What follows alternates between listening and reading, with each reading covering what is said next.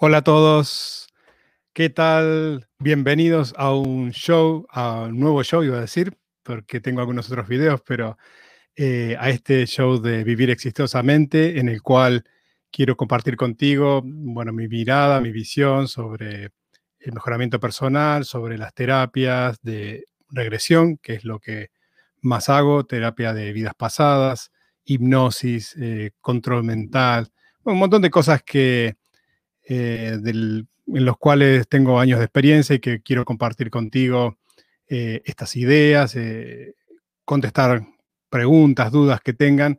Y mm, la idea es ir haciendo un, show semanal para, para, que podamos encontrarnos en este espacio.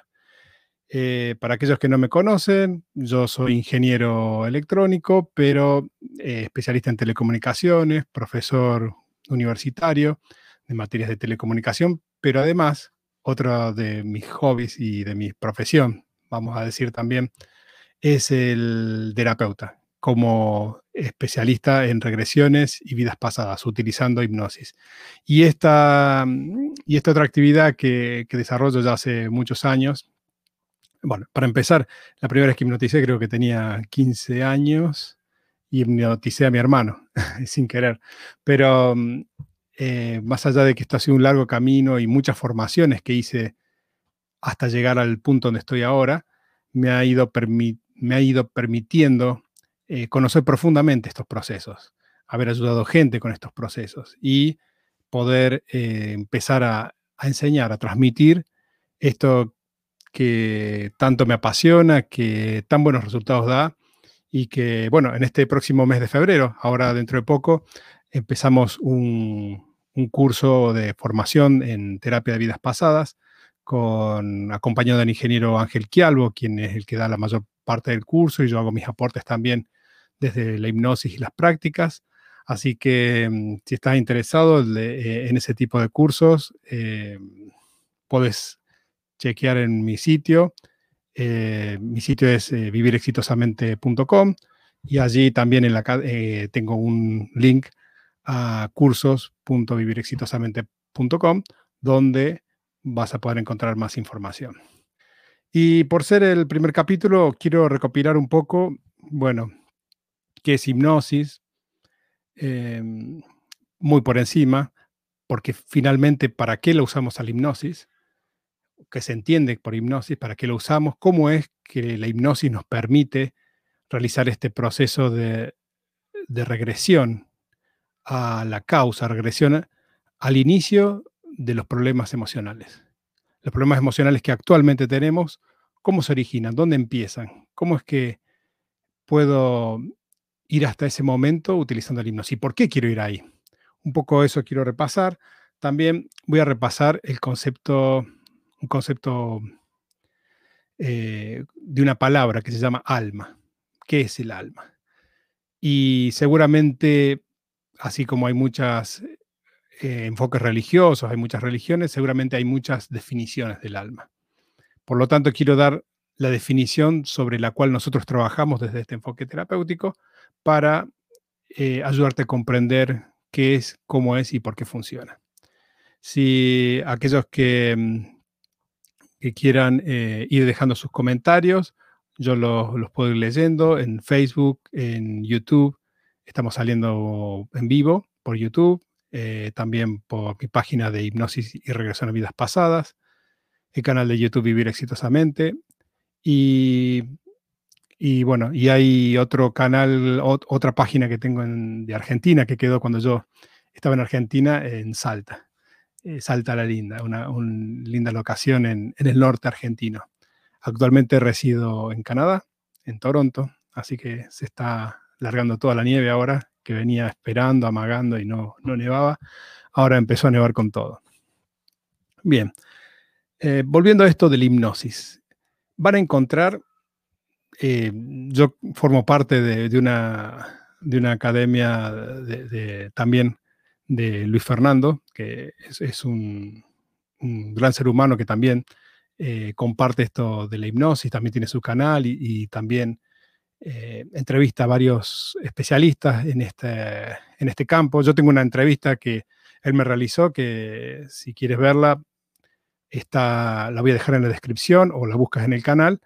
Y también voy a aprovechar el día de hoy para contestar algunas preguntas que me hicieron con respecto a esa entrevista. Eh, pero volviendo a lo nuestro, él también enseña hipnosis en esta academia, yo de hecho también me he formado con él, y hay tantas definiciones de hipnosis como, así como las religiones también, hay muchos enfoques. En realidad no sabemos qué es la hipnosis. La hipnosis es una palabra y como palabra tiene mucha carga emocional, tiene muchos preconceptos. Hay gente que habla de hipnosis, pero nunca la experimentó o no la practica. Eh, recuerdo un libro que se llama eh, Trance, que es eh, un libro sobre comunicación de Richard Bandler y John Grindler. Y este libro básicamente es un libro que se formó desde, desde la transcripción de seminarios de hipnosis que realizaban Grindler y Bandler, los creadores de la PNL. Y, empezaba este libro diciendo, uno decía, hipnosis es todo, todo es hipnosis, toda comunicación es hipnosis. Y el otro rebatía diciendo, bueno, en realidad la hipnosis no existe, no existe tal cosa como hipnosis, no hay eh, la hipnosis. Y así realizaban este como contrapunto. Básicamente lo que hay es fenómenos hipnóticos que podemos identificar. Y esos fenómenos hipnóticos los solemos asociar con estados de trance. Hay otras teorías también que dicen que no hay estados. Bueno, eh, en el mundo, en este mundo de la mente, en el mundo de las terapias, tenemos que basarnos en modelos. En modelo, el modelo es una forma de describir la realidad que me es útil y que me permite predecir sucesos, acontecimientos. Yo como vengo del mundo de las ciencias duras, de la ingeniería, modelos, sabemos que, igual que leyes, de la física, por ejemplo, hay leyes que me permiten explicar ciertos fenómenos y predecir ciertos fenómenos. Eh, pero sabemos que esa ley en ciertas condiciones funciona y en ciertas condiciones no. La ley de Newton, en ciertas condiciones, funciona, pero si nos acercamos al mundo subatómico o a velocidad cerca de la luz, deja de, predecir y de explicar los fenómenos y necesitamos otro tipo de ecuaciones. En el caso de la, hipnosis y la mente, nosotros partimos de un modelo. ¿Qué quiere decir eso? Que no es el, la mente es eso. Nosotros usamos ese modelo porque es útil, porque explica la forma en que nosotros interactuamos, nos permite eh, realizar intervenciones para sanación emocional y bajo ese concepto tenemos una definición de hipnosis. Una definición de hipnosis que implica un estado de atención focalizada y de alta sugestionabilidad. Em, primero, ¿qué no es hipnosis? Hipnosis no es que alguien me esté, em, por decirlo, eh, dominando o que pierdo la voluntad. Nada que ver. Estás en control, eh, estás siempre consciente. Otra cosa, pues, es como dormirse. No a veces usamos la palabra duerme, pero en realidad es una metáfora que nuestra mente entiende en el sentido de relajarse, cerrar los ojos, pero no es estar dormido. Uno escucha, está atento, a veces está muchísimo más atento porque cuando cerramos los ojos es como que se amplifican otros sentidos. Entonces, seguimos estando conscientes, no es estar dormido, tenemos el control, podemos aceptar o rechazar cualquier cosa que nos digan. Eh, y con este proceso, nosotros lo que hacemos es saltear la, lo que se llama factor crítico, que es como un eh, patobica, le decimos en Argentina, alguien que está, un portero que está en, una discoteca y dice quién pasa y quién no. Entonces, normalmente recibimos muchas sugerencias, sugestiones durante el día y automáticamente nuestra mente rechaza algunas y otras acepta. Incluso algunas de esas sugerencias, sugestiones vienen de nosotros mismos, de, nuestra mente consciente. Eh, me gusta graficar las cosas. Y tengo aquí, si me dan un segundo, un, un gráfico del modelo de la mente. A ver, dame un segundo. Vamos a compartir. Em, bien, tengo varias cosas aquí. Ok, application window, moderadamente. Veamos esto. Aquí en este modelo, lo que podemos ver ahí es eh, tres divisiones de la mente. ¿Qué es la mente? También hemos tenido discusiones con otros terapeutas eh, que dicen, no existe tal cosa como la mente. Existe el proceso de pensar, existe el pensamiento, pero no existe la mente. Eh, tiene razón también, ¿por qué no? Pero si pensamos en el lenguaje común, en el lenguaje en que nosotros entendemos, tenemos tres mentes en este modelo. Una mente consciente, que está atenta, que está enfocada, que es la que me está escuchando, si está escuchando este video, la mente subconsciente y la mente inconsciente. Cada una de estas eh, funciones de la mente, cada parte de esta mente, tiene ciertas responsabilidades. Por ejemplo, la mente consciente, tenemos la memoria de corto plazo. Cuando alguien nos da un, un teléfono y lo tenemos que repetir, repetir, repetir y anotarlo en un papel rápido, porque si no, lo olvidamos. Esa es la memoria de corto plazo. O podemos acordarnos durante el día, pero al día siguiente no lo recordamos. Luego la mente subconsciente, ahí ya tenemos la memoria permanente. ¿Qué quiere decir eso? Que es como el archivo, está toda la información desde, que, desde el momento de la concepción hasta ahora. Y si crees en otras vidas, está el acceso a la, a la memoria de tu alma, a toda la información. Y ya vamos a hablar un poco más de eso pero en principio está almacenado todo lo que sucedió en el pasado, eh, de esta vida o de otras vidas también. Y la mente inconsciente se encarga de las funciones automáticas del cuerpo. Así que vamos a ir al revés, que esta es la más fácil. La mente inconsciente se encarga del sistema inmunológico, se encarga de nuestra respiración, de nuestra, eh, nuestro ritmo cardíaco, eh, se encarga de mm, las funciones automáticas. Por ejemplo, tú no tienes que decirle a tu mente inconsciente, digiere y empieza a digerir. No, lo hace automáticamente. Los procesos de, curación también se establecen automáticamente en nuestro cuerpo. Eh, y a eso le llamamos mente inconsciente. Eh, solo podemos acceder a través de la mente subconsciente.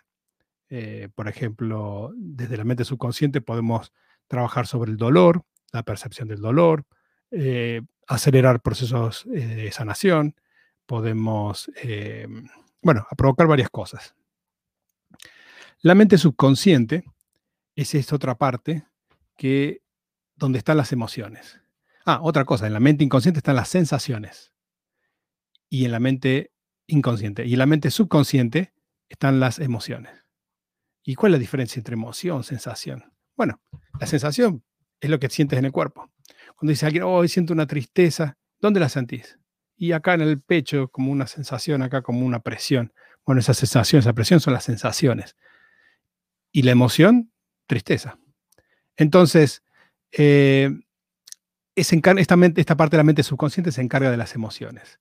Eh, también de los hábitos. Hay cosas que las realizas y ni cuenta te das que las estás realizando. Eh, todos hemos pasado por el proceso de bueno, todos, todos los que conducimos vehículos, autos, carros, hemos pasado por el proceso de aprendizaje. Y la primera vez nos dieron un curso o leímos un libro o alguien nos explicó en el auto. Si es eh, con marchas eh, eh, que no es, manual, no automático, y tenemos tres pedales abajo, embrague, freno y acelerador. En algunos países sé que tienen distintos nombres, pero eh, en este momento no recuerdo ahora en México, pero básicamente tienes tres pedales, uno para poder realizar los cambios, otro para frenar y otro para acelerar. Yo digo, ¿quién es el ingeniero perverso que se le ocurrió poner tres pedales y tenemos dos, dos piernas? No sé, bueno, pero esas cosas de la ingeniería. Y luego tienes una palanca de cambio, el volante, eh, relojes, tienes espejos para mirar para atrás, tienes que mirar para adelante, indicadores de funcionamiento del motor, eh, si revoluciones, velocidad y un montón de cosas. Y es un montón de input, mucha información que llega para procesar. Llega a tu cerebro para procesar. Y tu mente no, la mente consciente no puede procesar tantas cosas. La mente consciente es muy limitada. Eh, dicen que generalmente entre 6 y 7 bits de información puede manejar al mismo tiempo. O sea que si yo te doy un número 6 o 7, posiblemente tengas que dividirlo para poder eh, percibirlo, porque así un número más largo no, no lo podemos percibir. Entonces, eh, es muy limitada. Hace una cosa a la vez. Cuando hace dos o tres cosas, estás, está switchando, está saltando de una cosa a otra tan rápido que nos da la sensación que lo hacemos al mismo tiempo. Pero consume energía y no somos tan eficientes. Porque generalmente hace una cosa a la vez. Es como si tuviera un solo procesador. En cambio, la mente subconsciente es, tiene el 80-90% de todos los recursos. Procesa muchísima información. Toda la información que entra la procesa y, ahí tenemos programas internos que se disparan y que, y que hacen cosas fuera de nuestra, de nuestra percepción. Cuando caminamos, simplemente pensamos, voy a caminar y caminas, pero no estás ejecutando un programa y pensando cómo tienes que poner el pie, el otro pie, cómo me tengo que balancear para no caer. En algún momento lo tuviste que hacer cuando eras niño, pero después eso pasó al subconsciente, quedó en el subconsciente como un programa y es caminar. En el auto lo mismo.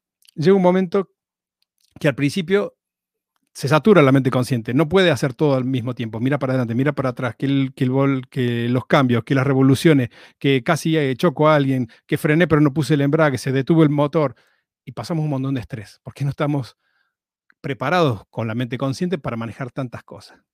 Ahora bien, insistimos, insistimos y practicamos, practicamos, practicamos hasta que en algún momento todo ese aprendizaje pasa a ser automático. Cuando pasa a ser automático, pasa a estar un programa dentro de la mente subconsciente, que es lo que le llamamos hábitos también. El hábito en algún momento tuvimos que trabajar para eso, pero después sale automático. Y entonces a los hábitos también están en la mente subconsciente. O sea que ya tenemos un indicio de que si queremos cambiar hábito, ahí vamos a tener que ir. Llega un momento que estás manejando, estás pensando en otra cosa, haciendo un camino que siempre haces, yendo al trabajo, buscando a los chicos o algo, y cuando te diste cuenta, llegaste al lugar y decís, ¿qué pasó? Y, pasaste semáforos, eh, hiciste cambio, frenaste, operaste un montón de cosas. Mirabas para adelante, para atrás, un montón de cosas automáticamente. En realidad, eso lo estaba haciendo tu mente subconsciente en tu cuerpo, mientras tu mente consciente estaba en el pensamiento, charlando con alguien súper, eh, una charla muy interesante con un amigo sentado al lado, tal vez, y perdiste de vista consciente el camino, pero la mente subconsciente no perdió nada de vista, es muy atenta, es muy precisa.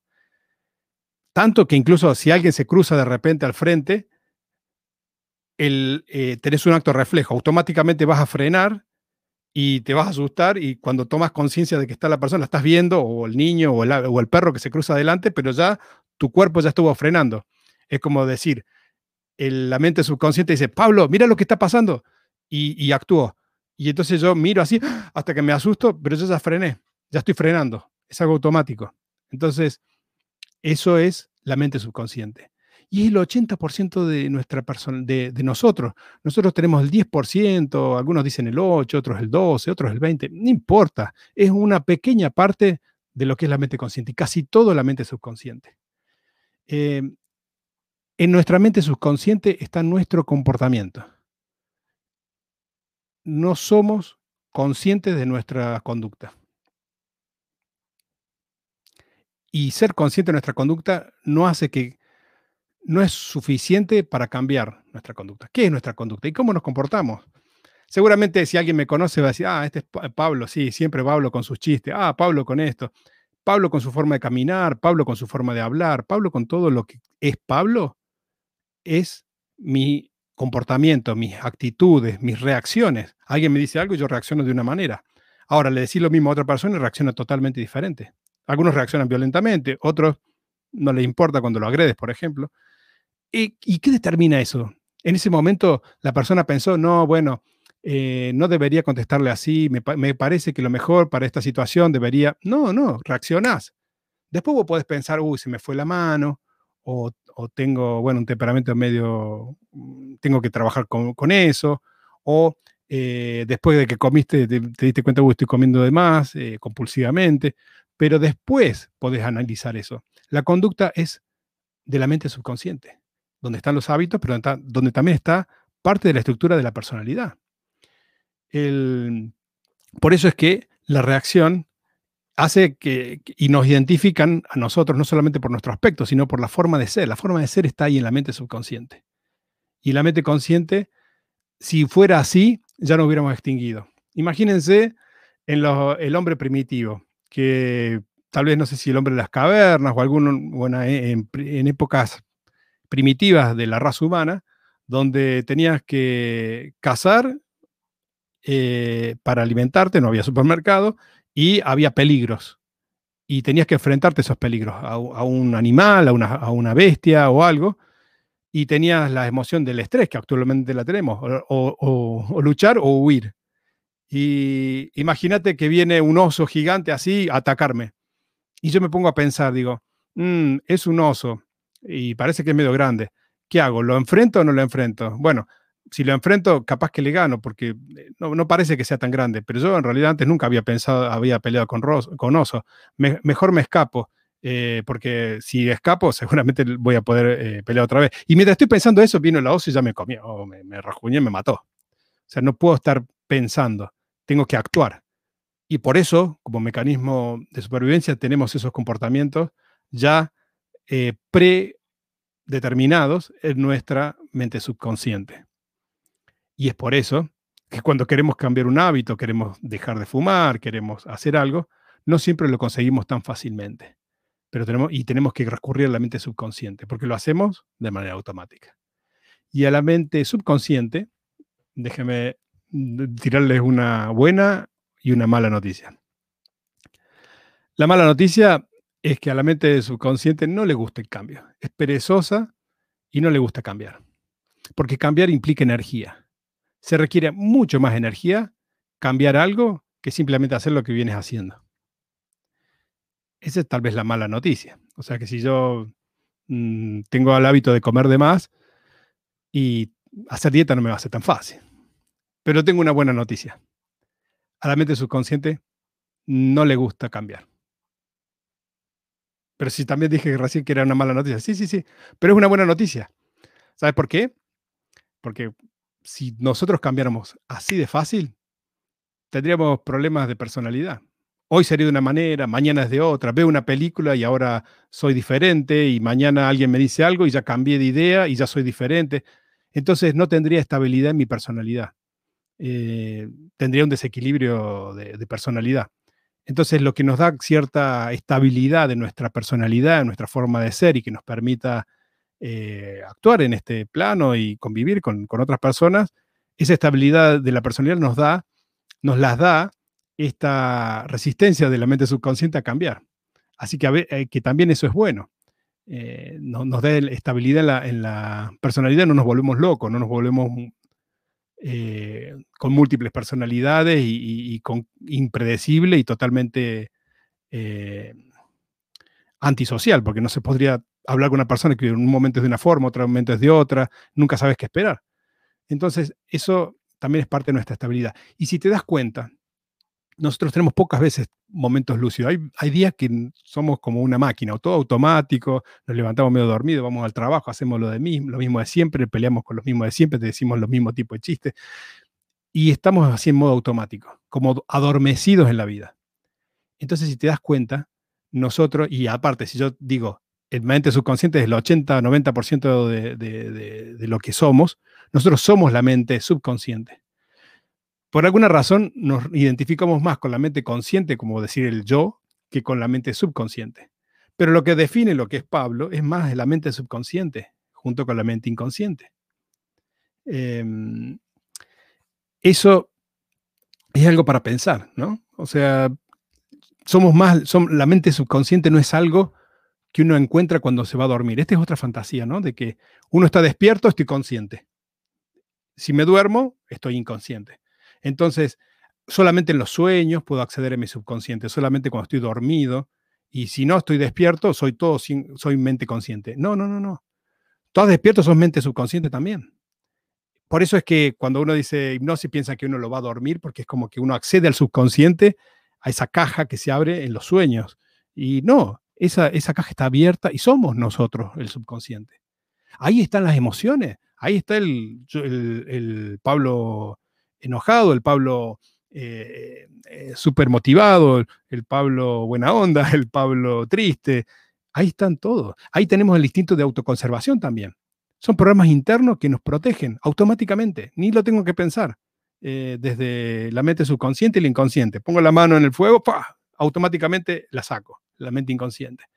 Y la mente subconsciente me va a proteger del peligro. ¿Cómo? Haciendo lo posible para protegerme. Inclusive en contra de mi voluntad. ¿En serio? Sí, sí. Una fobia. Suponte un niño viene, lo muerde una, una, una víbora. Casi pierde la vida. Ese niño eh, en el hospital se recupera, pero le agarra tanto miedo, tanto miedo a las víboras, que con solo mencionar una víbora o ver la foto de una víbora, el chico ya se descompone. Sigue pasando los años, poco que se olvida eso, porque, digamos, no todos los días estamos lidiando con víboras, excepto que vive en el campo. Este chico es de la ciudad. Y un día cuando va la, está ya en la secundaria, high school, eh, van al zoológico. Y ni se acordó de esto, ¿no? Y cuando estaba en el zoológico, mira así y, todos los alumnos van a un lugar serpentario. Cuando vio serpentario ya empezó a sentirse mal, se empezó a poner pálido, a temblar. Dice, no, no, no, no, no, no, no quiero ir. Y los amigos le dicen, ah, pero dale, vamos, no seas cagón, no seas miedoso, ah, vení, mira, no pasa nada. Y le golpean el vidrio, así que es como un, un cristal de, es, es un cristal plástico, ¿no? Es una, un acrílico que protege a, los, a los ofidios, a las serpientes, a las víboras, a todo, para que uno los pueda ver y golpean así el vidrio, tac, tac, tac, tac, mirá, no pasa nada. Y este chico le agarran ganas de, le agarra una descompostura al baño, de arrea, se siente mal, eh, se descompone y lo tienen que atender. Ahora, ¿qué pasa? ¿A él le gusta hacer eh, que descomponerse, sentirse mal y todo? No, al contrario, él siente conscientemente que está haciendo el ridículo con los compañeros y está buscando una aprobación social. Y sin embargo, a pesar de que él no quiere y conscientemente no quiere pasar ese papelón, su mente subconsciente le dice, a mí qué me importa, vos con víbora, nada, porque víbora igual muerte. Hay una asociación, hay un, eh, se ha establecido un anclaje, una asociación entre víbora y peligro de muerte. Por lo tanto, tu subconsciente, el mecanismo de autoconservación va a hacer lo posible por evitar eso. Y ahí tenemos un trauma, ahí tenemos una fobia. Así como arbitrariamente, no arbitrariamente, arbitrariamente, pero ante un suceso desafortunado se estableció ese vínculo de eh, serpiente y muerte, podemos eh, deshacerlo. ¿Cómo? Accediendo a la mente subconsciente, a donde esté el problema, y resignificando eso y haciendo un trabajo terapéutico. Ahora bien, una persona que no tiene este problema, mi consultorio le pongo una, serpiente de, juguete y dice, ah, una serpiente de juguete, no pasa nada. Ahora es otra persona que tiene la fobia y ahora es adulto ya y sigue teniendo ese comportamiento igual que un niño, cuando le, pongo la, serpiente de plástico, dice, ay, no, saca eso, saca eso. Dice, le digo, pero es de plástico, no te hace nada. Sí, sí, sí, yo sé que es de plástico, pero sácalo, sácalo igual, no, no quiero ver. no, sácalo eso, sácalo, me voy. Entonces, su mente subconsciente sabe que es ilógico su comportamiento, sin embargo, actúa de esa manera. ¿Y no te ha pasado a ti en tu vida algo así? Estas cosas ilógicas que vos decís, pero ¿cómo puedo ser así? ¿O por qué no puedo hacer esto? ¿O por qué siempre reacciono de esta manera? Bueno, son programas, son cosas que están ahí en tu subconsciente, eh, establecidos de alguna manera y que no recuerdas conscientemente o que no tienes presente conscientemente el por qué. Y entonces, cuando trabajamos, los terapeutas que trabajan con solo la mente consciente, solo trabajan con un 10%, solo con lo que puede estar consciente. Pero hay un montón de cosas que se están perdiendo desde la, mente subconsciente. Porque tal vez no tienen las herramientas, eh, tal vez el trabajo de la mente consciente me ayude a reflexionar y pensar, pero es limitado el material que tengo ahí aún los que trabajan con la mente consciente, con ese 10% nada más en terapia, lo mismo están accediendo a la mente subconsciente, porque cada vez que recuerdas algo, estás accediendo a la mente subconsciente. El, por ejemplo, eh, cuando le digo a alguien, ¿te acordás cuando ibas al colegio, a tu primaria, por ejemplo, o secundaria? ¿Te acuerdas cómo era el frente de tu, de, tu colegio? si había una puerta o no, qué color, dónde estaba. ¿Me puedes describir más o menos cómo era? Y la persona empieza a pensar, como mirar para arriba, para el techo. Y digo, ¿qué estás mirando en el techo? No, no, nada, estoy pensando. Eh, bueno, era un portón verde, así, asá, tenía unas ventanas. Y me empieza a describir algo. Muy bien, le digo, perfecto. Ahora, eso que me acabas de describir, antes de que yo te preguntase cómo fue tu colegio, si te acordás, ¿lo tenías presente en tu mente? Dice, no, la verdad que no, venía acá a una consulta, estaba pensando en un problema que tengo, ni, ni se me cruzó lo del colegio, de cómo el colegio secundario. Ok, ¿qué quiere decir eso? Que en su mente consciente no estaba. A estímulo de mi pregunta, la mente subconsciente dice, colegio, colegio, a ver, va la mente subconsciente y dice, dame la, cómo es el colegio. Y la mente subconsciente manda la información. Eh, a eso le llamamos pensar. Algunas personas piensan con imágenes, otros con sensaciones, otros como, como una voz que le va diciendo. En realidad tenemos como un juego de sentidos, así como los sentidos físicos, otros sentidos de la mente. Igual, en los sueños tenés imágenes, pero no las ves con estos ojos. Parece que hay otro juego de ojos. En los sueños escuchas sonidos y no son estos oídos. Parece que hay otro juego de oídos. Y así, gusto, tacto, olfato. Entonces, a eso le llamamos pensar usar los y recordar eso. Y es más, yo elijo algo que tal vez no tenga mucha eh, emoción, pero si te digo, ¿te acuerdas cuando, suponte que tienes hijo, el día que nació tu hijo? ¿Y qué estabas haciendo? Y bueno, ahí viene, o la primera vez que tuviste tu hijo en tus manos, y ahí viene no solamente la imagen, sino que vienen sensaciones, vienen emociones. Nuestro subconsciente no solamente graba los, los recuerdos que le llamamos las memorias, sino también las sensaciones y las emociones y las puede evocar nuevamente. Y eso es estado de trance. Entonces, le puedo decir a la persona, bueno, acabas de tener una regresión bajo estado hipnótico o en estado de trance. Me dicen, nada, si me acabas de preguntar el colegio, me acuerdo, te lo dije. Bueno, es que la única forma que hagas eso es que vayas a tu mente subconsciente, traigas el recuerdo y no está sucediendo ahora, es algo que sucedió en el pasado. Entonces, estás en una regresión, micro regresión, en estado de trance. Y, hablando esto del estado de trance, déjeme darle algunos ejemplos. Uno está manejando ese auto y llega un momento que es automático y cuando no se da cuenta llega al otro lugar y estaba conversando y, y capaz que el camino es de media hora y le parecieron que fueron cinco minutos, está en estado de trance. Hay cierta distorsión en el tiempo y en el espacio, donde estamos. Em, hay, sesiones que a lo mejor por alguna razón duró dos horas eh, y la persona cuando sale del estado de trance, emerge del estado de trance, nunca se dio cuenta porque siempre estuvo consciente, pero le parece que pasó media hora o una hora. Dice, ¡Ah! dos horas, sí, sí, dos horas.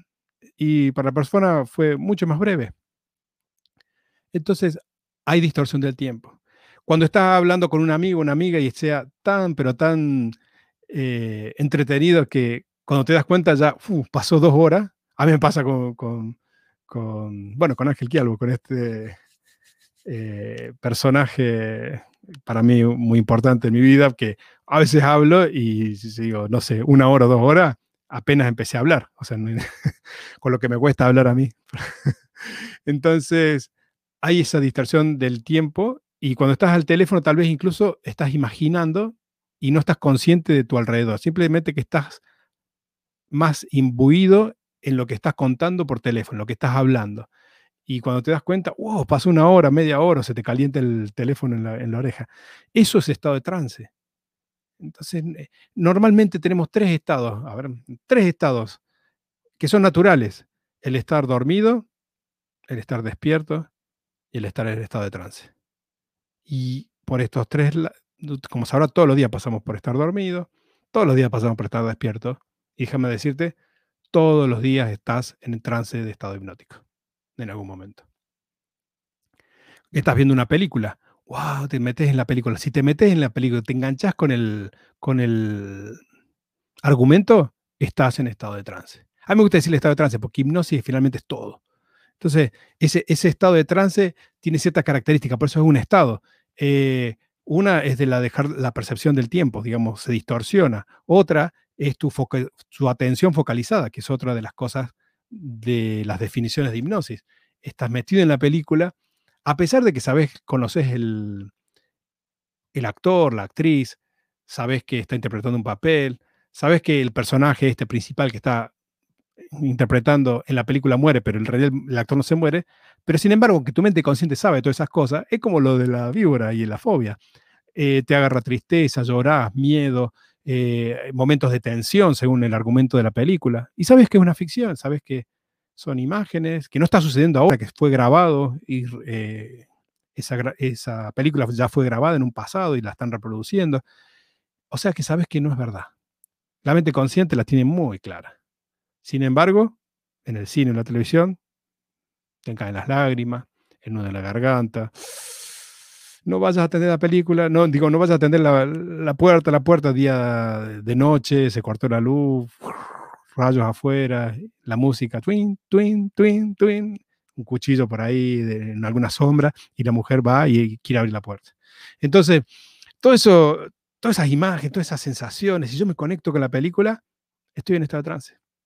Como también puede ser, ah, ni me interesa, ni me engancho y al ratito estoy mirando el celular o haciendo otra cosa. Entonces no, no fue efectiva en hipnotizarme la película. Y la conversación con un amigo es muy hipnótica, como verán, porque es muy interesante. Y esos son ejemplos de trance hipnótico. Ahora, ¿por qué llegué ahí? Ni idea. Pero veamos de dónde nos agarramos ahora. Estamos en, la, en este tema de la mente consciente, subconsciente, y el tema de cambiar. Por ejemplo, eh, estado de trance, como decía, en todo momento estamos en, algún momento de estado de trance. Y, y, sin embargo, ante una sugestión nuestra o externa, no fácilmente cambiamos. Existe lo que se llama factor crítico. Este factor crítico es lo que podemos ver en el, aquí en, la, en esta gráfica entre la mente consciente y la subconsciente.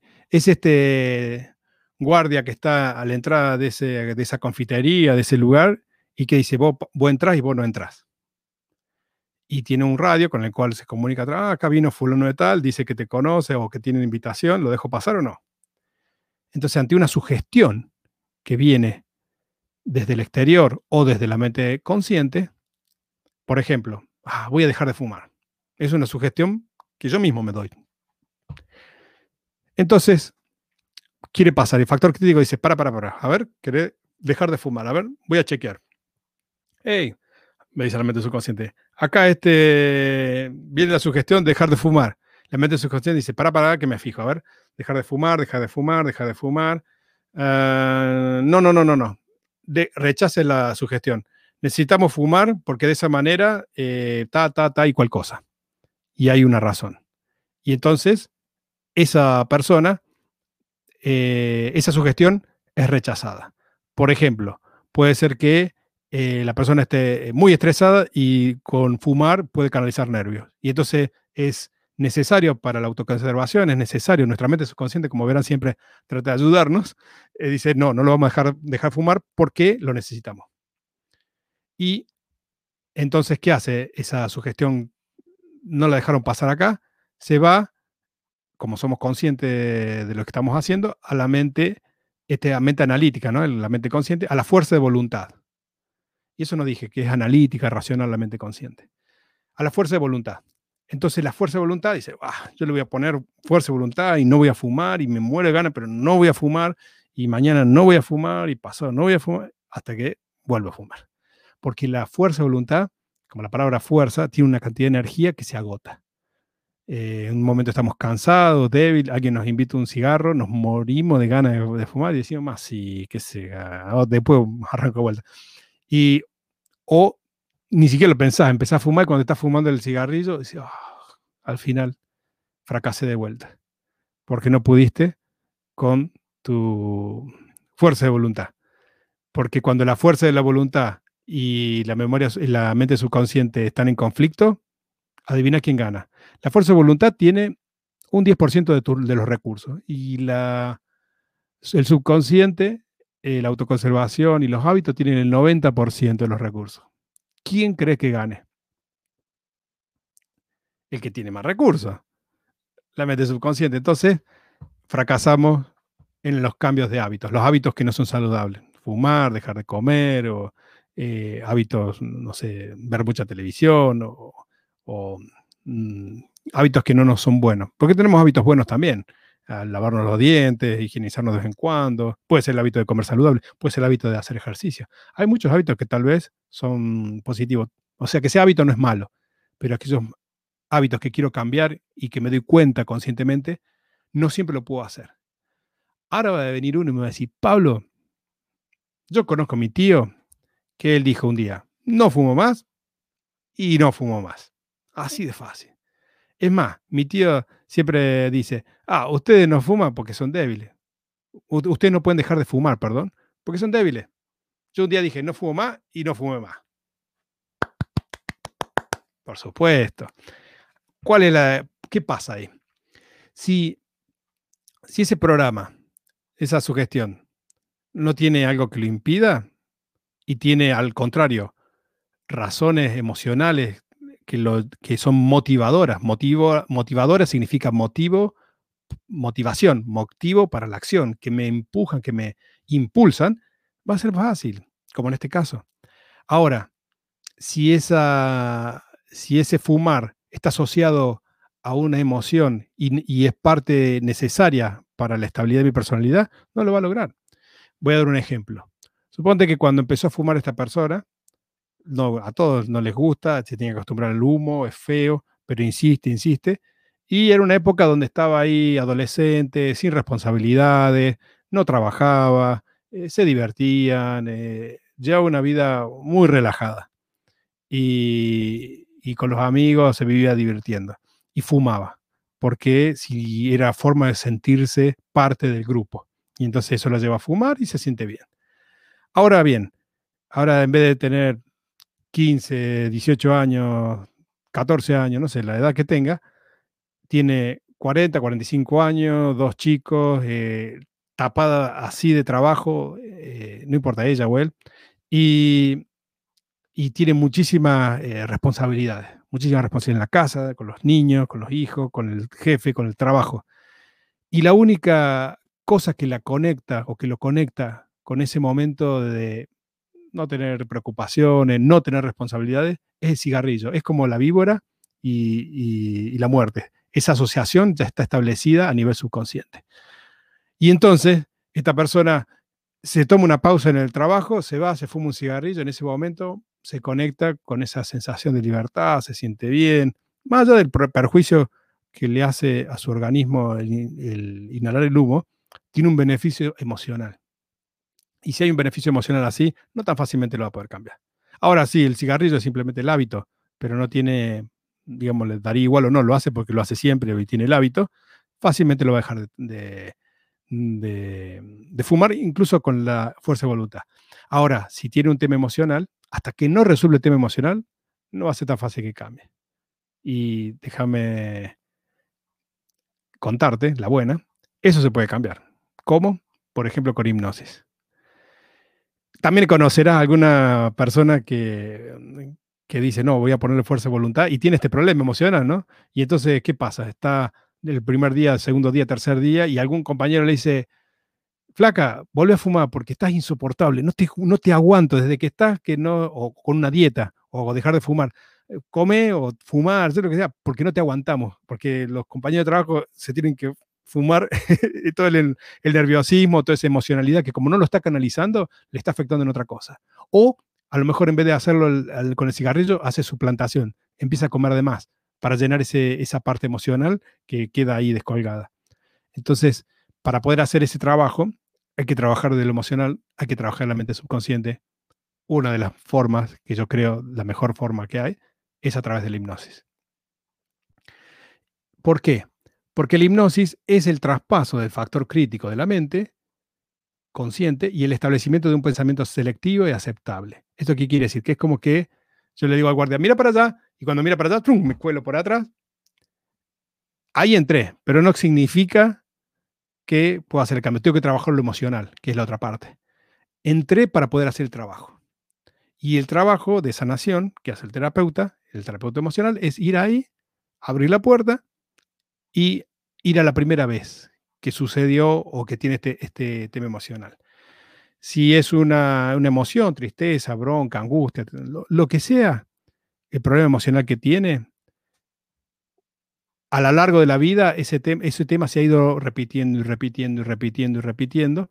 Y serían como latas, cada lata mm, en los supermercados, vienen las latas, que se van apilando. Es un montón de energía emocional apilada hasta ese un momento que tenemos el problema y que terminamos en el consultorio o, buscando algún proceso terapéutico.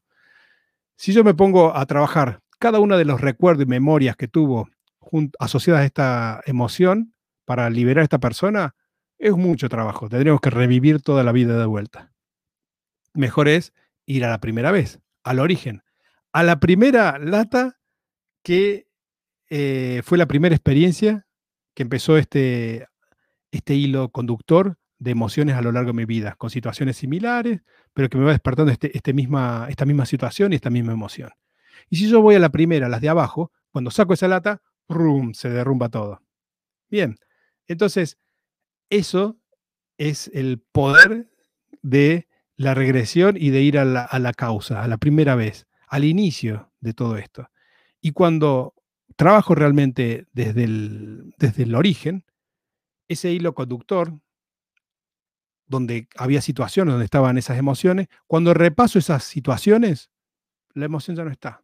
Es más, hasta a veces cambia ese recuerdo. Hasta, a veces cambia como mi forma de verlo. Porque, como verán, los recuerdos ante la misma situación, un asado en familiar hace 10 años, uno de los familiares lo recuerda de una manera y otro lo recuerda de otra. Totalmente diferente. Hasta pueden entrar en discusión de qué es lo que pasó, porque no, pasó esto, no, pasó lo otro. Porque cada uno registró distinto y cada uno tiene un punto de vista distinto. Cuando nosotros vamos y hacemos esta sanación, eh, cuando tomamos conciencia de ese origen y hacemos esa sanación emocional desde ahí, aparecen recursos que necesita esa persona. Y el subconsciente automáticamente da esos recursos. No es el terapeuta, nosotros no intervenimos en eso porque estaríamos contaminando. Son los propios recursos que la persona necesita, que el paciente necesita, que el cliente necesita y que surgen espontáneamente al no estar más el problema emocional. Y cuando vas recorriendo nuevamente todos esos eventos que estaban relacionados, el recuerdo cambia, cambia nuestro punto de vista, cambia la forma en que nos sentimos. Ahora se siente bien, ahora ya no me molesta, ahora no siento tristeza, me siento seguro, me siento bien, me siento tranquilo, me siento, no sé. Las emociones que la persona necesita y que aparecen automáticamente. Em, bien, entonces, el, tema es, larguísimo. Me parece que en, el día de hoy solamente voy a hablar un poco del modelo de la mente y después voy a dejar para otro el, alma, la eternidad, eh, regresión a vidas pasadas y otros temas. Pero básicamente el concepto de, de manejo emocional de sanación emocional, diría. Alguien una vez me dijo, quiero aprender a gestionar las emociones. Bien, eh, yo creo que las emociones hay que expresarlas. Y en todo caso, gestionarla, puedo pensar que a veces no es conveniente expresarla en determinado lugar y momento, pero lo tengo que hacer en otro momento. No me lo puedo guardar. Todo lo que nos guardamos, lo guardamos, lo guardamos, y afecta un órgano, afecta un sistema o nos afecta emocionalmente. Entonces, lo mejor, las emociones para algo están. No es que te transformas en un robot porque trabajaste, trabajé la tristeza, ahora nunca más voy a sentir tristeza. No, no, no, no. Ahora vas a sentir tristeza cuando necesites tristeza o cuando sea oportuno y en, la, y en el nivel o medida adecuada para lo que tenés que pasar. pero ya no es la tristeza exagerada que te impide hacer cosas en la vida o que siempre te pasa una determinada circunstancia repetitiva asociada con esa tristeza. Em, entonces, ese es el poder de trabajar las emociones y ese es el poder de poder trabajar con la, hipnosis y el modelo de la mente. Em, bien, lo mismo, bueno, las emociones, hábitos, eh, todo aquello que querramos cambiar, lo podemos hacer a través de este proceso de, de, trabajo de la mente. Y que en realidad uno dice regresión es como ir a, y alguien dice, ay, ¿qué pasa si me quedo atrapado? Bueno, eh, no te puedes quedar atrapado o, digamos, ya estás atrapado. ¿Por qué? Porque simplemente siempre estás acá. Lo que hace es hacer consciente y reactualizar un, recuerdo. Entonces no es que uno va a un lugar, uno toma conciencia de que en realidad está en ese, en ese lugar también, de alguna manera, y está sintiendo lo que está sintiendo en ese momento, nada más que no tiene las imágenes, no tiene el pensamiento y su mente consciente está eh, enfocada en el aquí y la ahora, pero su subconsciente y su inconsciente siente las sensaciones, siente la angustia y no entiende por qué o no sabe por qué. Y quiere entender, comprender, razonar, que tiene que ver con la mente analítica, la racional, su conciencia. Pero el problema no está acá, en, en entender, en lo racional, lo analítico que vemos acá. Está en las emociones, en las sensaciones, en los sentimientos. Entonces, en, la mente subconsciente y la mente inconsciente. Entonces, tenemos que ir ahí, donde está el problema, para resolver el problema. Eh, hay, un ejemplo que también eh, me gusta de el pensamiento racional consciente es como la instalación eléctrica y las emociones como la instalación de agua. ¿Qué tiene que ver la instalación eléctrica con la instalación de agua? Nada. En un principio son sistemas y forman parte de una casa. ¿Qué tiene que ver la lo pensamiento con la emoción. En principio nada, forma parte del ser humano. Lo que pasa es que nosotros queremos entender, comprender, razonar las emociones. Y las emociones no se entienden, no son racionales, racionales y no son lógicas, son emociones. Somos seres emocionales que aprendimos a pensar y no seres racionales que tenemos sentimiento emocional. Ah, como, como vengo a arreglarme las emociones, como sacarme las emociones, como que es algo ahí que nos han enseñado como que es algo que tenemos y que nos perjudica. No, no, no, no, es algo que somos y que nos ayuda, que nos hace humanos. Y que entonces esa sensación de control de las emociones no es tan así. Fíjense que la mente subconsciente en realidad es la que determina nuestro comportamiento, nuestra conducta, y no al revés. Es como que estuviéramos poniendo el carro por adelante de los caballos.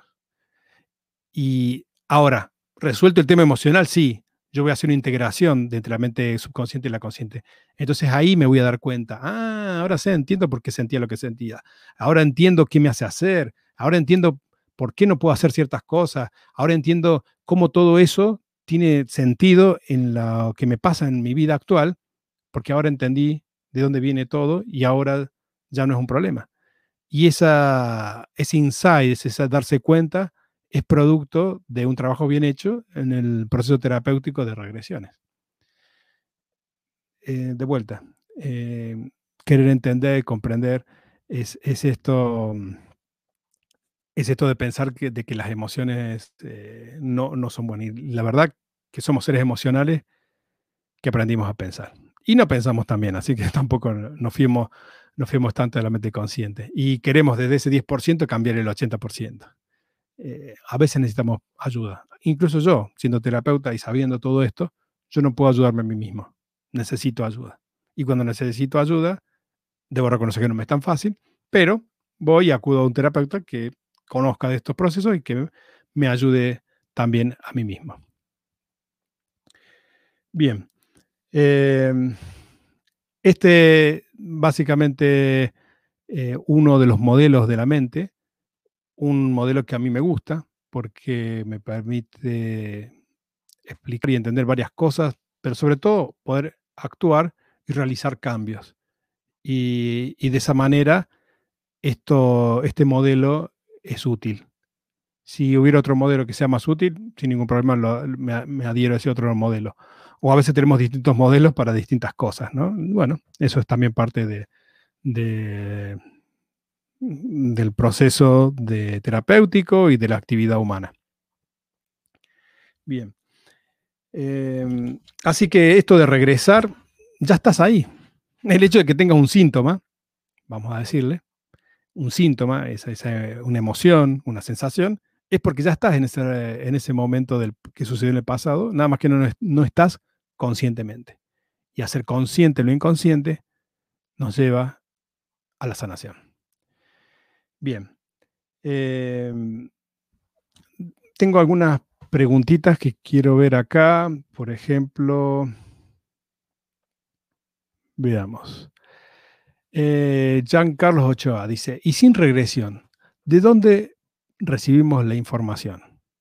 Otra pregunta que tengo es, ¿es común que pasen estas cosas? El paciente llega a ti diciéndote que tiene una entidad encima o se descubre en el proceso. Wow. Eh, hay otra pregunta también. Bueno, vamos, primero con esta. Eh, sin regresión, ¿de dónde recibimos la información? Bien, sin regresión, como dije, ya estamos eh, en, el, en el pasado, digamos. No, para el alma no hay tiempo en realidad. El alma, no quería entrar en este concepto, pero el alma es algo eterno. Es una cantidad de energía que tiene, de, energía emocional, de energía espiritual, si quiere, que, eh, que hace experiencias tomando cuerpos en, en, distintos momentos. Para los que creen muchas vidas, serán distintos cuerpos. Para los que creen en una vida, será este cuerpo. Ahora, el alma, si, no, si es eterna, no lo podemos comprender. No tiene un inicio, no tiene un final. Eh, para el alma, un, mil años tal vez es un segundo y experiencias que ha tenido este alma en otras vidas, la está sintiendo como la, siente ahora. Eh, cuando te cruzas con una persona con la cual tuviste un problema y, un disgusto grave, grande, emocional, mucha emoción, y de repente estás pensando en esa persona y te la cruzas por la calle, cuando la ves, automáticamente te dispara un montón de cosas en el cuerpo. Automáticamente te has llevado a esa experiencia de forma inconsciente y el subconsciente se comunica a través de las emociones. Y entonces actualiza esa información y yo decía, oh, esa persona no la puedo ni ver. o al revés, ah, Catalina, Valeria. mi señora se llama Valeria, pero dije un nombre por decirlo, ahora voy a tener problemas a la noche. Pero bueno, eh, no sé, algo te dispara algo del pasado y se actualiza. Y entonces, sin regresión, ¿de dónde recibimos la información? La recibimos porque está y nosotros estamos en estados de trance. Cuando, cuando cada vez que tenemos un recuerdo estamos en un estado de trance. Hay trances, mm, podríamos decirle, más ligeros, otros más profundos.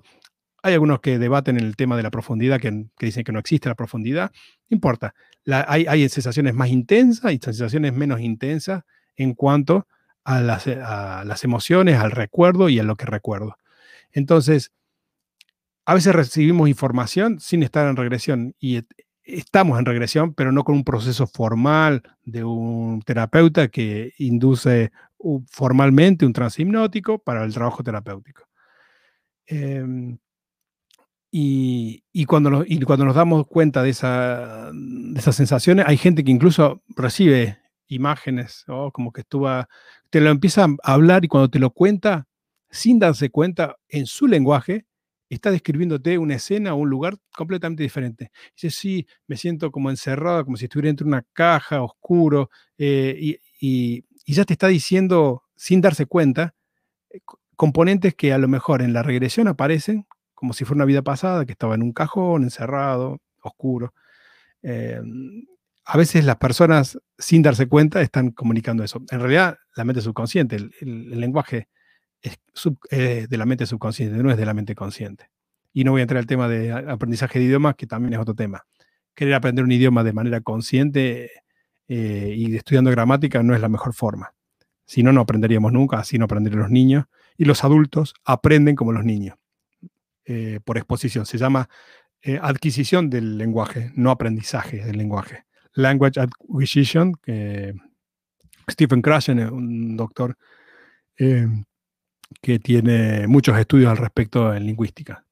Pero bueno, volviendo a esto, la información está, la podemos hacer consciente o no y la podemos hacer más consciente más fácilmente a través de la hipnosis.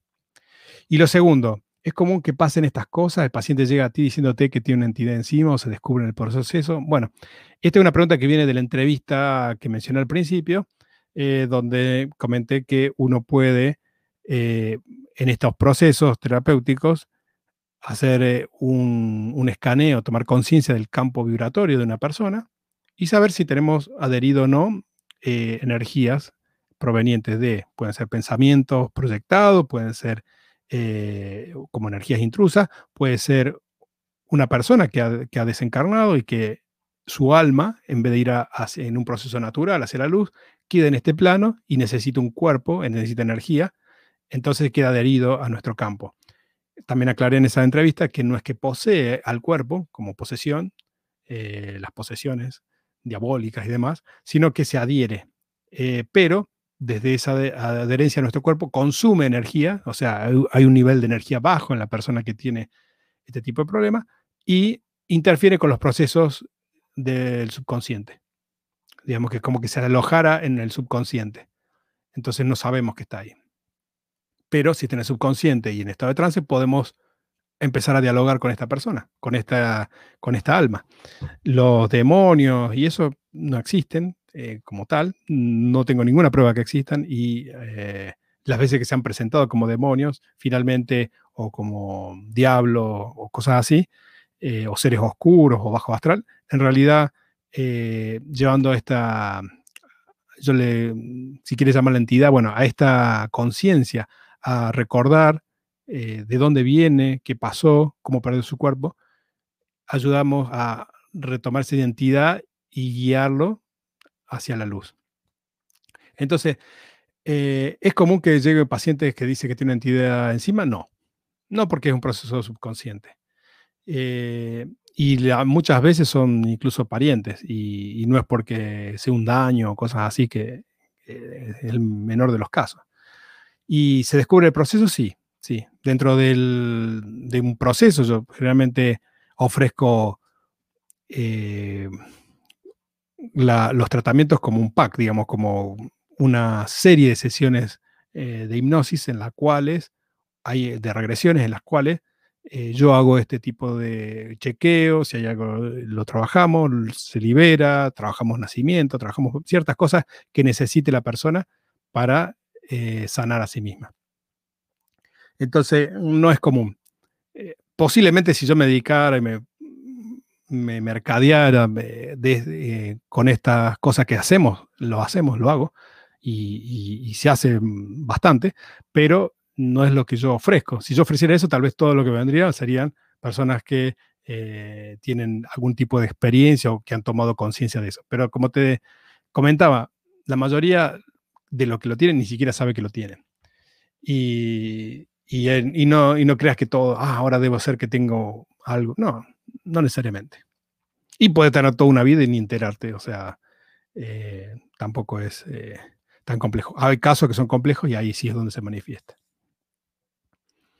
Vamos a la otra pregunta que tenía que ver con regresiones. Em, veamos. Dice, Conozco a una persona que le hicieron una regresión. Allí vio a su actual esposo, quien en esta vida, en esa vida, en esa vida, debe ser una vida pasada, la violó y la asesinó. Sí, sí, la, asesinó en esta vida. Bueno, perdón. Eh, el trauma fue fuerte, volvemos. Conozco una persona que le hicieron una regresión. Yo voy a completar las cosas que faltan. A una vida pasada, y en esa vida pasada vio al que es su esposo en esta vida, y en esa vida pasada la violó y la asesinó. El drama fue fuerte, terminaron en divorcio. ¿Cómo manejarías algo así? Bueno, muy buena pregunta y, es una gran alerta para los, escucha, para los eh, terapeutas. Yo sé que tengo muchos eh, compañeros y amigos terapeutas que seguramente estarán eh, o viendo esto o lo verán más adelante, así que este, tipo de cosas es, es, muy buena charlarla y saber qué hacer o cómo evitar que sucedan en realidad, que sería lo mejor. Bueno, primero, desconozco el proceso que esta persona realizó en la regresión, cómo condujo la regresión, qué metodología utilizó, porque cuando uno dice regresiones o regresión a vidas pasadas es como una gran bolsa y ahí caemos todos. Y por lo que yo conozco, el proceso que yo sigo, que me formé con Ángel Quialbo, que se formó con José Luis Cabuli, es diferente. Y, entonces no puedo hablar de otros procesos, pero sí lo que noto es que no están completos, que no realizan la sanación completa. Yo me he formado en más de, con, más de una formación, perdón, la, valga redundancia, yo, yo he tomado conocimiento, he tomado cursos en más de una formación y, y he tenido formaciones en las cuales simplemente hacía la regresión, revivía algo doloroso y mm, en el espacio entre vida, ¿para qué te sirvió? Y volvemos. Eh, ¿Qué tenía que aprender? Y volverlo. Y es como que es abrir heridas y, no cerrar completo. Es como si viene alguien para hacer una cirugía, yo soy médico y lo abro y era re complicado y bueno, eh, lo coso más o menos así nomás y lo largo. Y no, tengo que hacer un trabajo completo. Si yo lo abrí, yo lo coso hasta que se sienta aliviado, hasta que el tema esté corregido. Entonces, en esa, en esa regresión no ha, sido, no ha sido hecha como la forma en que yo trabajo y que, y que muchos terapeutas trabajan y que considero que es más efectivo, que cerrar ese ciclo. Por ejemplo, si en esa, en esa vida que paso uno hay sufrimiento, hay dolor, hay ah, violación, muerte, seguramente hay un montón de emociones ahí y seguramente hay un, trabajo emocional que se hizo y que esas emociones lo llevó como un puente afectivo, le solemos llamar también, eh, como un hilo conductor a ese origen, a esa vida pasada.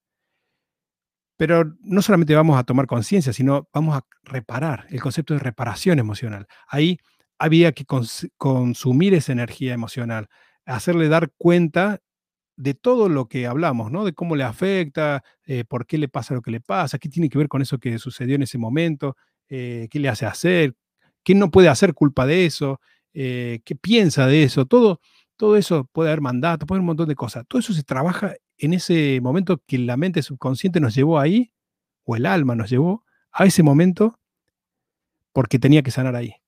Pero si, si, si no lo sanamos, pasa esto, ¿no? La persona se viene con, ah, con, esa, con todas esas emociones y actualiza a la vida presente y es un problema más grande el que tenía. Eso porque no está bien hecho el trabajo. Si vas a esa vida, vas a sanar. Yo no quiero subir un colectivo donde dice, ah, vamos al destino dolor. ¿Y qué gano? No, que mm, supone que vas a mejorar, pero vas a sufrir. El camino, el, el colectivo te voy a llevar a sufrir, después vuelve y tengo la teoría de que si vos sufrís, eso te va, te vas a aliviar. Y bueno, si es algo medio simple, eh, hago esa catarsis y me siento mejor. Siempre me voy a sentir un poquito mejor porque consumí un poquito, pero a lo mejor surge toda la emoción, el terapeuta dice, ah, no sé qué hacer, cierra, si no está entrenado, lo, lo regresa nuevamente y viene con un problema más grande que tenía. Entonces, no es así como se hace.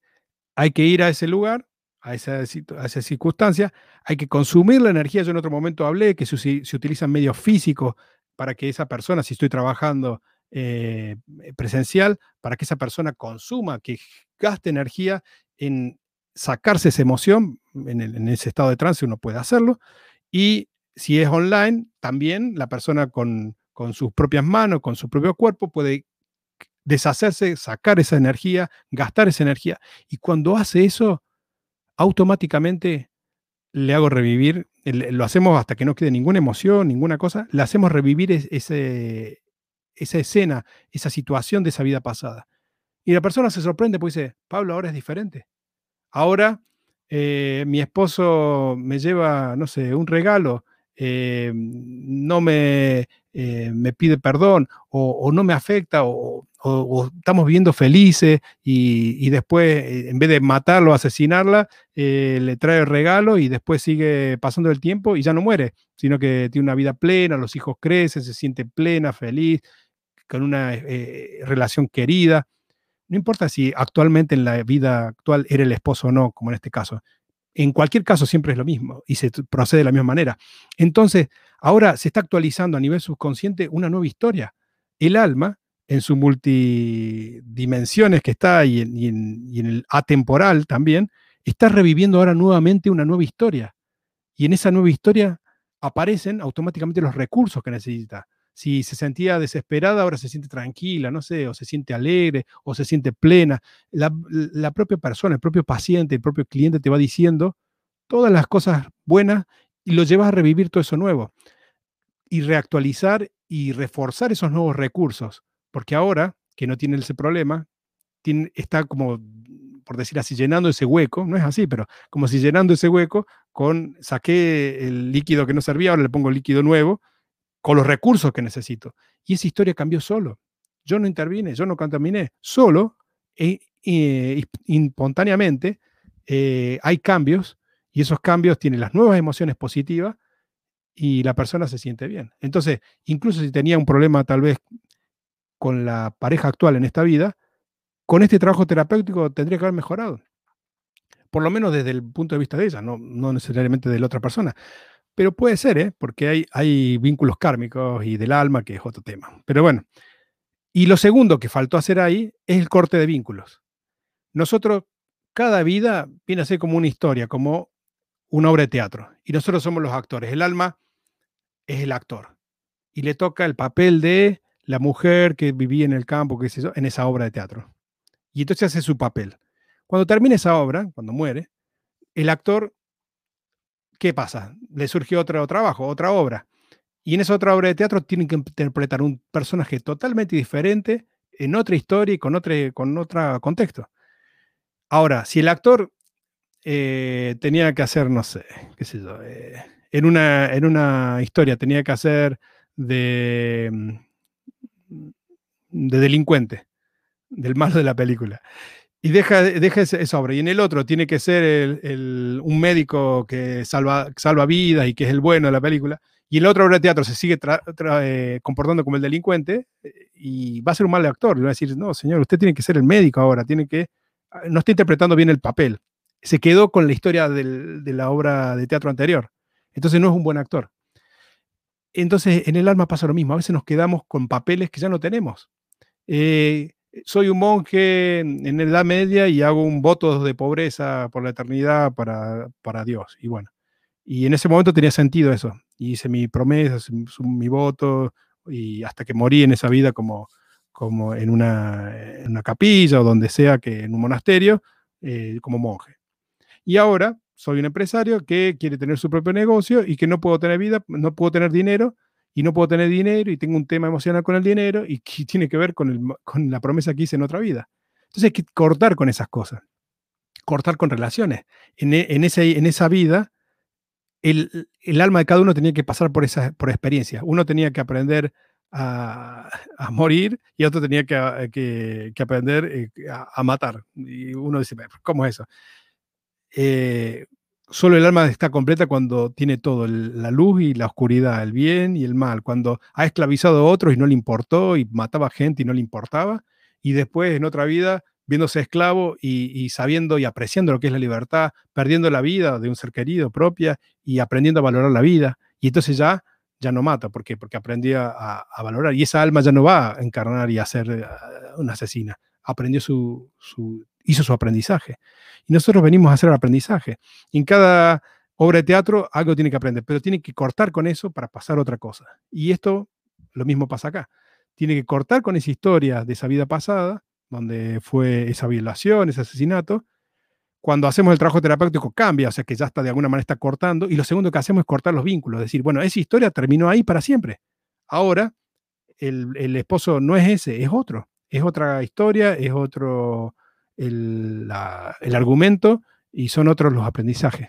Y entonces, así es como debería haber terminado y recién luego pasar por la, por la muerte, eh, pasar por todos los eventos que en esta vida tienen que ver con eso que fue ahí y darse cuenta que ahora los eventos, los recuerdos actuales, que no los habíamos trabajado en la regresión, trabajamos la vida pasada, los recuerdos de esta vida actual ya no son los mismos, ya han cambiado o por lo menos ya no se siente igual, se sienten bien y su punto de vista cambió. Y sale la sesión sin la emoción que trabajó. Entonces cada sesión tiene una comprobación de que se hizo bien ese trabajo porque porque ya ahora los recuerdos no son como tales, no está esa emoción, y también le hacemos proyecciones, que son em, imaginar eventos futuros en los cuales el consultante, el cliente, cree que va a tener esta emoción para chequear que ante esa, ante esa circunstancia que podrían suceder, ya no lo siente. Entonces, eh, se va desde, la sesión, no solamente sintiéndose bien, sino con la comprobación de que los resultados de esa, de ese trabajo terapéutico. Entonces, ¿cómo manejar algo así? En realidad no sucede. Eh, no, es no, es común. Eh, podría ser la persona en el medio de la sesión dijera, no quiero trabajar más, le abro los, abre los ojos, porque siempre puedes hacer eso, siempre estás en control, y que se vaya del, consultorio, bueno, sí, podría ser. Eh, por eso no puedo decir el 100% de los casos. Nunca me sucedió así, y de la forma en que trabajo es poco probable que suceda eso casi, mm, yo digo poco probable porque para dejar una ventana, una posibilidad, porque no existe nada 100%, pero no sucede eso. Y, eso es lo que me preocupa cuando uno dice terapia de vidas pasadas, es entrar en esa bolsa, ¿no? De que no se trabaja de la misma manera que trabajamos los que hacemos esta formación, que los invito a aquellos que estén interesados en una formación de, de, varios, bastante, son como 160 horas, dos, veces semana, dos veces por semana, son varios meses, eh, donde se ve completamente todo. No es solamente un script, una, un guion y ya está. No, es toda una formación como terapeuta. Eh, desde no solamente las regresiones, vínculos, pactos, eh, almas perdidas, eh, eh, sanaciones con seres que ya no estaban, que partieron, hay muchísimas cosas más. Que evidentemente tenemos un montón de shows y que si les interesa, los invito a suscribirse a mi canal de YouTube, Facebook, a seguirme. yo voy a tratar de mantener este horario y este día las siguientes semanas como para que aquellos que puedan y quieran participar puedan preverlo con tiempo y mm, ahora no sé cuánto tiempo llevamos, bueno, más de una hora. Em, como siempre, eh, disponible para, para lo que lo que desee, ¿no? Había otras preguntas, como por ejemplo, había una persona, eh, Betty, me preguntaba, ¿y el alma podría ser el cuerpo etéreo? En la forma de llamar a las cosas, como dije al principio, cada, cada uno con su librito. Cada disciplina tiene su manera de llamar a las cosas. Mientras tengamos este concepto que el alma es esa parte de nuestro espíritu que, es en, que, está más relacionado con este plano físico y que es la que siente las emociones y donde va esa información y donde está la energía, eh, puedo decirte que sí. Ahora, si el concepto de cuerpo etérico o etéreo que maneja es diferente, entonces te tendría que decir que no no puedo hablar de lo que no sé. Eh, lo que, eso lo tendrás que comparar tú misma con, tu concepto de cuerpo etéreo. Em, romper los contratos mediante decretos. ¿Es posible? Sí. Bueno, esto que digo, eh, decretos o mandatos, eh, promesas, juramentos que se realizan por la eternidad o, te voy a amar por la eternidad juro que solamente va a ser la única en mi vida por la eternidad y nos juramos amor eterno. Y bueno, y después tiene problemas en otras vidas para, para las relaciones de pareja.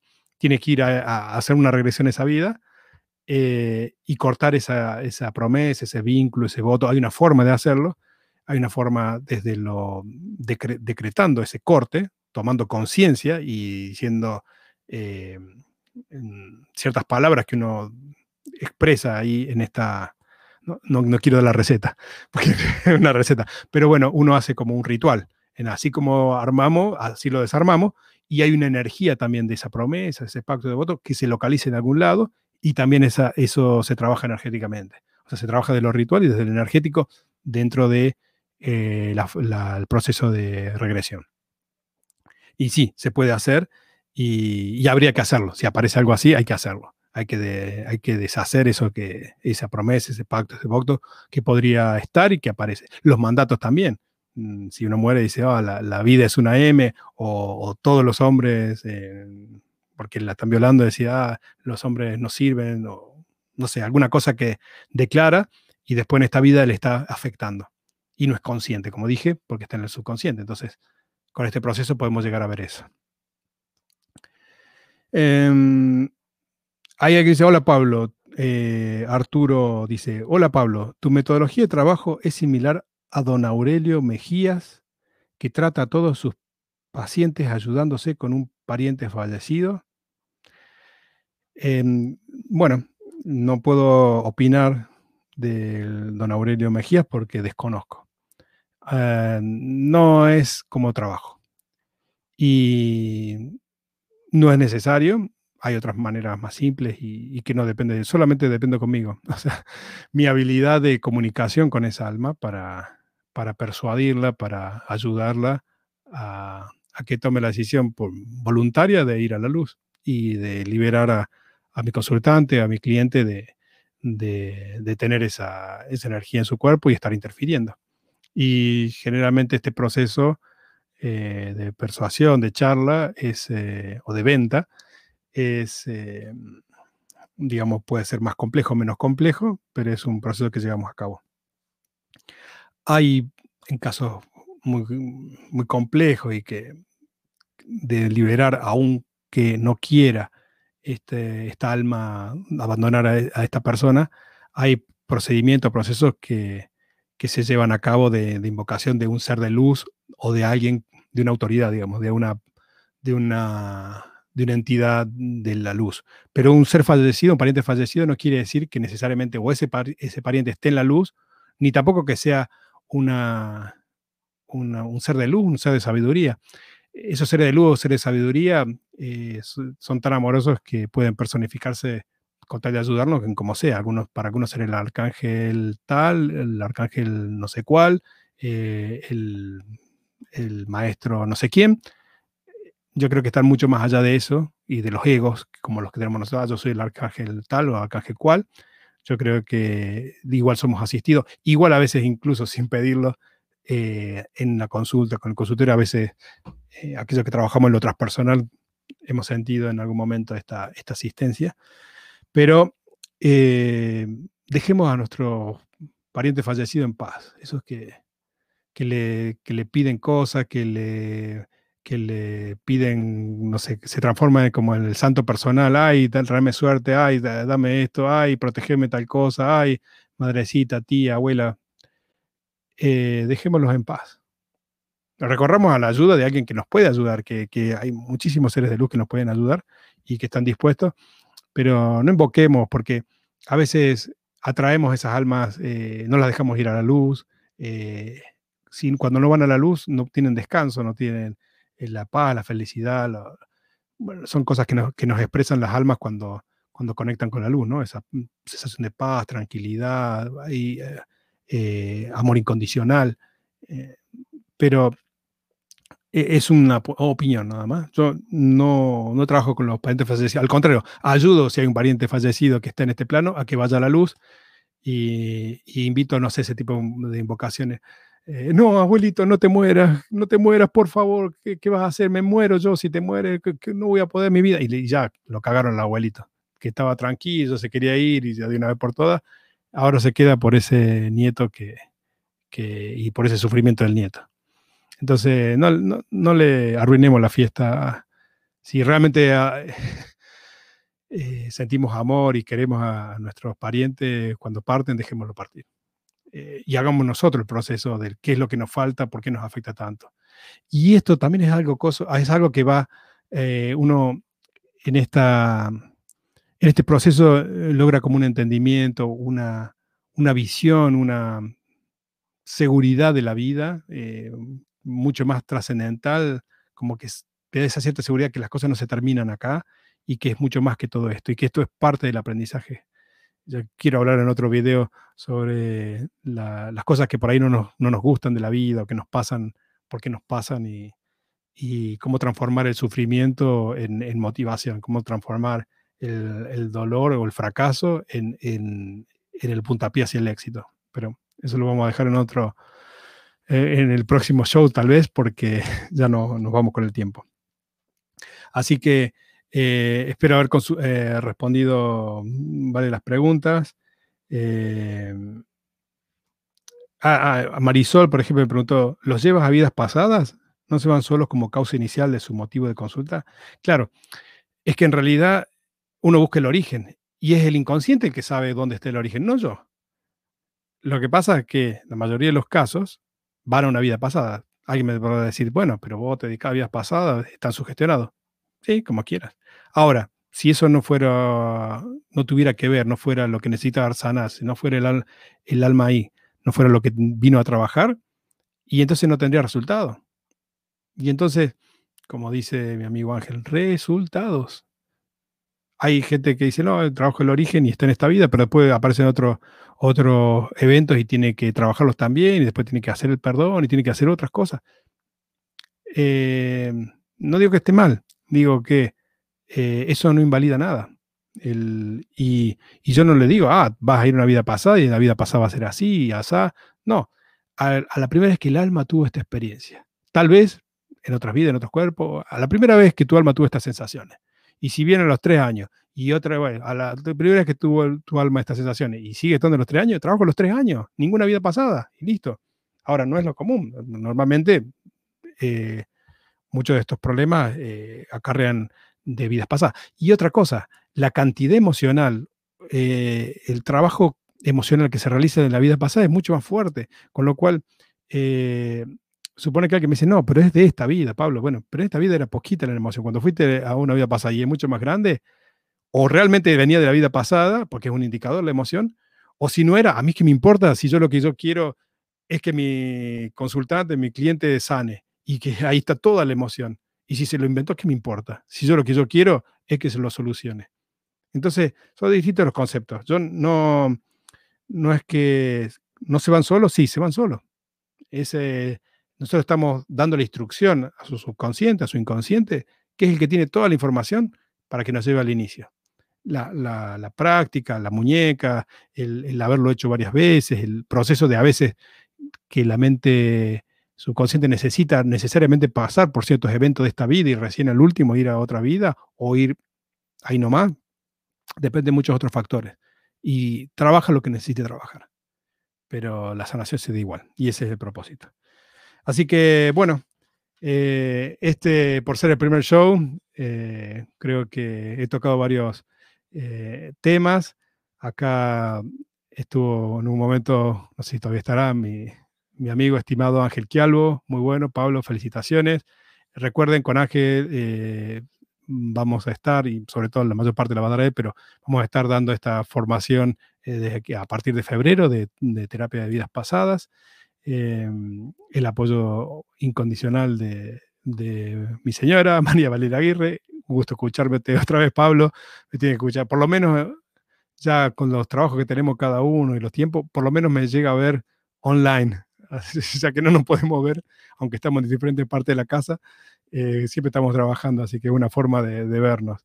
Em, tengo a Cecilia, buenísima alternativa, resolver la emoción a través de la hipnosis. Cecilia, una gran terapeuta en Salta, la recomiendo grandemente, eh, no solamente en hipnosis, sino que biodescodificación, eh, biomagnetismo, eh, vio lo que quieras, vio todo, todo lo ve. Y, más de una oportunidad me ayudó, así que Cecilia, un placer, un gran cariño para ti, contigo. bueno, em, también nos dice relacionado con una adicción o un, comportamiento, reacción desproporcionado. Mm, no sé a qué se refiere, seguramente cuando estuve hablando del tema de adicciones. Eh, Naide, Naide, gracias. Naide, eh, una compañera del grupo de hipnosis. Siempre es bueno escucharte, Pablo. Eh, muchas gracias por acompañarme, Naide. Eh, y bueno, un saludo a todos y nos vamos a ver pronto. Eh, aquellos que les interese, suscríbanse. Hay otros videos que voy a ir subiendo, pero por lo menos voy a ir a estar, eh, tratar de mantener este, este show para poder ir profundizando con más tiempo en distintos aspectos del hipnosis. Así que muchísimas gracias. Nos vemos pronto y mm, a vivir la vida. Gracias.